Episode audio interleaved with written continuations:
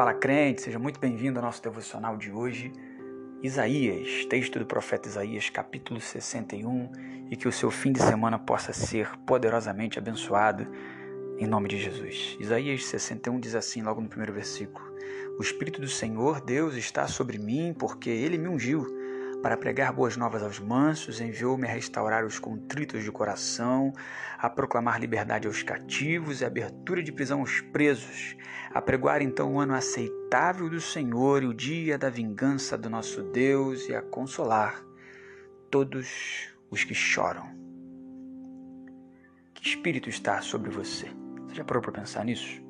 Que espírito te conduz, te impulsiona?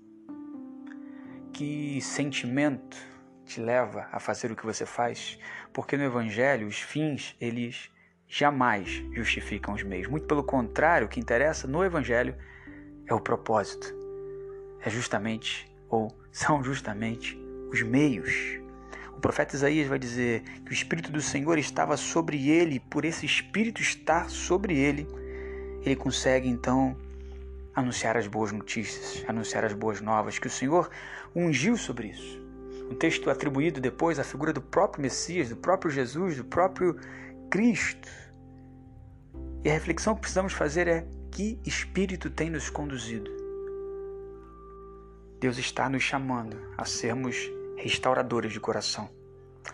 Deus está nos chamando nos chamando a sermos pregadores de boas novas no mundo tão triste, no mundo tão abatido, no mundo tão irado, no mundo tão contraditório, tão louco muitas das vezes, a proclamar liberdade aos cativos, pessoas presas em ambientes de angústia, em sentimentos cada vez mais de ansiedade, de depressão, de medo, de desespero, para que venhamos abrir a prisão àqueles que se sentem presos, apregoando, anunciando o ano aceitável do Senhor e a consolar todos os que se encontram tristes, abatidos.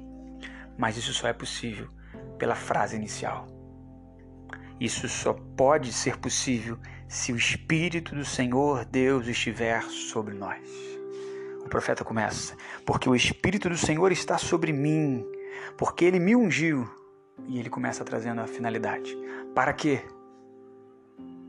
Não apenas é importante entendermos que espírito tem nos conduzido, mas qual o objetivo, porque todo espírito que nos domina, nos domina com um objetivo.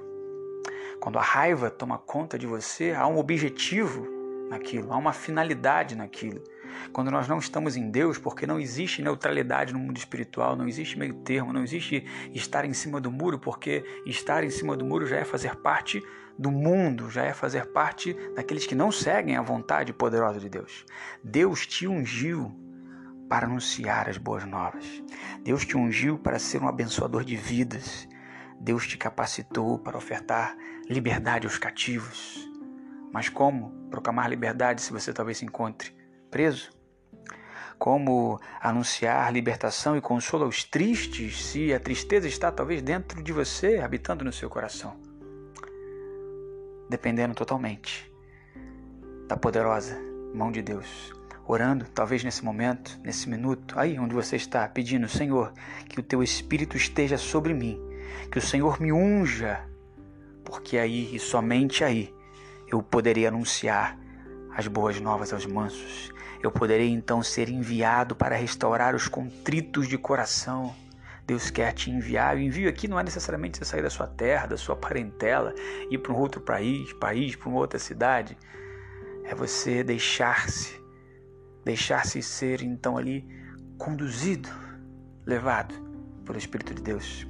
Você pode ser enviado para quem está literalmente do seu lado, pode ser um parente, pode ser um colega de trabalho, mas para isso a reflexão tem que ser que espírito tem conduzido a sua vida. Você tem apregoado, anunciado, ajudado, trabalhado, influenciado pessoas para que elas fiquem mais tristes, mais abatidas, mais revoltadas, ou a sua boca tem sido, na verdade, um instrumento de anúncio da poderosa palavra de Deus que oferta paz, não como o mundo diz ter, mas a paz que excede todo entendimento. O Espírito do Senhor está sobre você. Creia nessa verdade. Receba essa verdade. Viva essa verdade. Em nome de Jesus.